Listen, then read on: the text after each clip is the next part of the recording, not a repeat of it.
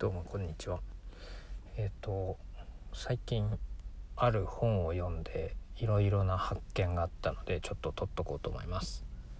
最近読んだ本がえっ、と平気で嘘をつく人たちっていうタイトルだったと思うんですがえっ、とまあ心理カウンセラーなのかな？が、えー書いてる本で自分の患者さんとかそういった、えものを例にあの書いてるんですけど平気で嘘をつく人たちっていうのはえっ、とその心理学者がまあ病名ではないですけど病名的につけたのがまあ邪悪な人たちっていうあのついてるんですけど名前が。でそういう人たちは自分たちのパワーとか権力立場を使って自分たちの、えー悪さ、まあ、劣等感とかですねそういったものを、えー相手を誰かを悪くすることでそれを隠すというような人たちを、まあ、邪悪な人たちと、えーこの本の中で定義づけてるんですね。で大体の患者さんっていうのが自分が育ってきた家庭環境に問題があってでやはり両親に問題があるというケースが多いんですね。で本当に問題があるのはその患者ではなくて患者の、えー親で親が、えー、とそういう邪悪な人である、えーそのためその患者さんに、えー、とそういった病気というか心理的な問題が起こってるっていうケースがあの結構挙げられてましたね。でそれを見てこれはまさか自分もそうじゃないかって思ったんですね。で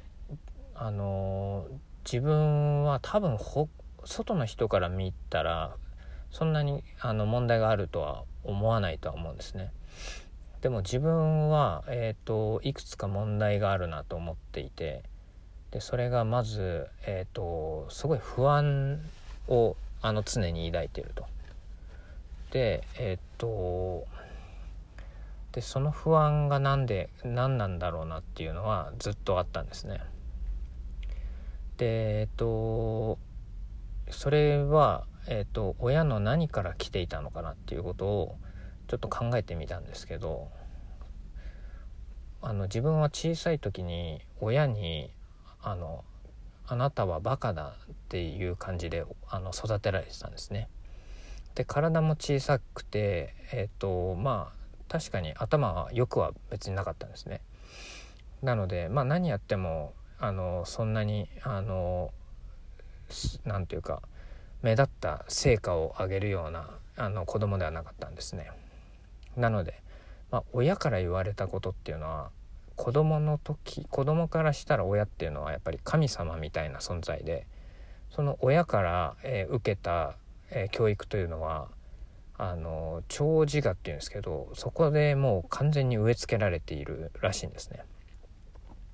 で親とか教師とかまあ大きくなってから上司とかそういうのもあるのかもしれないですね。友達とか。そういったあのルールみたいな自分の中の規範みたいなものがその長自我っていうところに植え付けられていくんですけど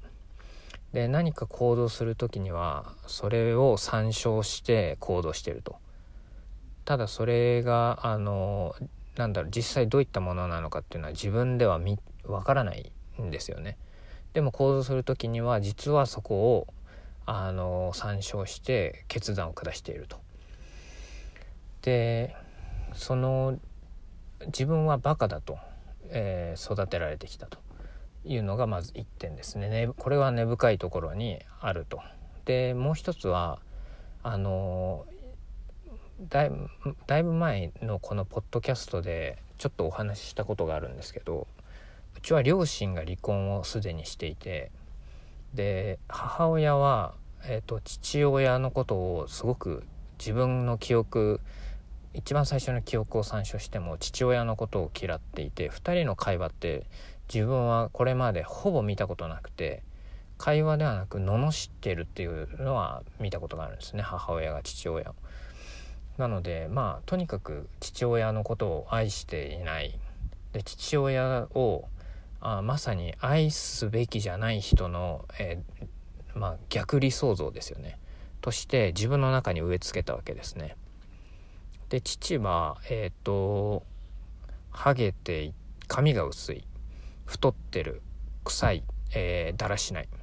という印象があのあるを、えーとまあ、母親がねそう植え付けたんですけどそういう存在だと。でえ、ー、とという感じでまあ愛すべきじゃない人の像として父親のそういったものをあの植え付けられたと。でこの2点が、えーと、自分のその長自我にあの植え付けられているっていう前提で自分のことをあの改めて考え直してみるとまず、えー、何をするにも、えーと、自分のダメなところを、えー、探すと無理やり探していたと。えー、なので、えーと、何かやっていても、まあ、不安があるんですね常に。でそれはなぜかというと、えー、ダメな自分を、えー、フォーカスしているからってことですね。で何か、えー、特別な能力とかがないと愛されないダメな自分は愛されないと。でなんでダメな自分は愛されないかというとダメな父親は愛されなかった愛すべき人じゃないダメな人間っていうのは愛されるべきではない人って思ってるんですね。なので何かしらの能力を得なければ人から愛されてはいけないと,、えー、と考えてる思い込んでしまってるわけですね。でそうするとあの常に何か自分の能力を上げるようなことをやってるんですね。で例えばこのポッドキャストでも話したと思うんですけど例えばえっ、ー、と簿記を取るとかあとはまあ例えば、まあ、他にも資格をいろいろ持ってたりとかあと言語をいくつか話せたりとかそういったことをあのずっとやってきたんですよ。でもそれがえっ、ー、とその自分の不安をなくしてくれたかっていうとそれはなくならないんですね。でなぜかというとそれは常にダメなことを探してるから能力がどんなに上がってどんなに、えーと、自分が、えーと、の優れた部分をこう伸ばしていってもそれは結局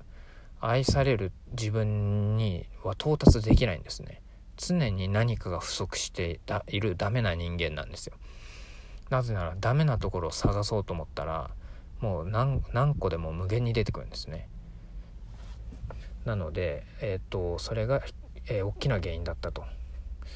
なので常に何かになろうとして未来をずっと見てると。でそしてずっと常に不安であると。いう状況に陥っていたという感じですね。はい、で自分の性格の特徴っていうのを、えー、考えた時にさっきの父親の像の反対を行こうと常にしてきていたんですね。例えば、えー、太ってるっていうところで自分はずっと太れなかったんですよ。太あの痩せてることに対してむしろコンプレックスは多少あったんですけどでちょっと太りたいなと思って食べたりしても全然太れないんですね。でそれは多分そういう心理的なあのなんだろうガードがあったんだと思うんですね。であとはだらしないっていう、えーと父親の反対でものすごいあの綺麗好きであのかなりきちんとしてると思うんですねいろんなことを。でまあ潔癖まではいかないですけどかなり神経質だなと自分で思うことがあります。なのであの本当に父の逆を行くようにあのなんかあのしてたんだなっていうのを気づかされましたね。ということでこれは全てあのそういう邪悪な人からの洗脳だったんだっていうことに気づいて結構びっくりしました。でなんで邪悪な人はそうするのかということなんですけど邪悪な人もまた他の自分の親から邪親という邪悪な人から同じように教育されてるんですね。なのでその要は自分の場合はおじいちゃんおばあちゃんの劣等感を母親が、えー、全て、えー、引き継いでいたと。で母親も全く自信のない人なんですね。でそして自分の、えーと、劣等感自信のなさを子供をダメな子供だっていう風に育て上げて自分を自分の劣等感を癒そうとしてきたと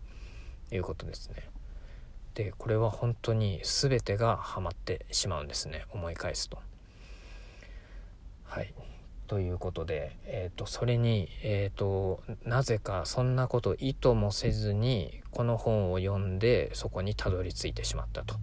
いうことで謎に自分の持っていた心の、えー、これはもう病気だったんじゃないかなと。あの客,、まあ、客観的かかんないですけどこうしてみるとあ病気だったんだって思いましたね自分が。でそこから、えーと、一応その論、えーと、理論上あのそういう風になってるんだということを、えーと、分かったのでそれを、えー、徐々にあの癒していくというか修正していきたいなっていうのをこれからの一つの新しい目標として掲げようかなと思ってます。ちょっとそんなことがあったので、えー、撮っとこうと思いました。ではまた何かあったら撮りたいと思います。ありがとうございます。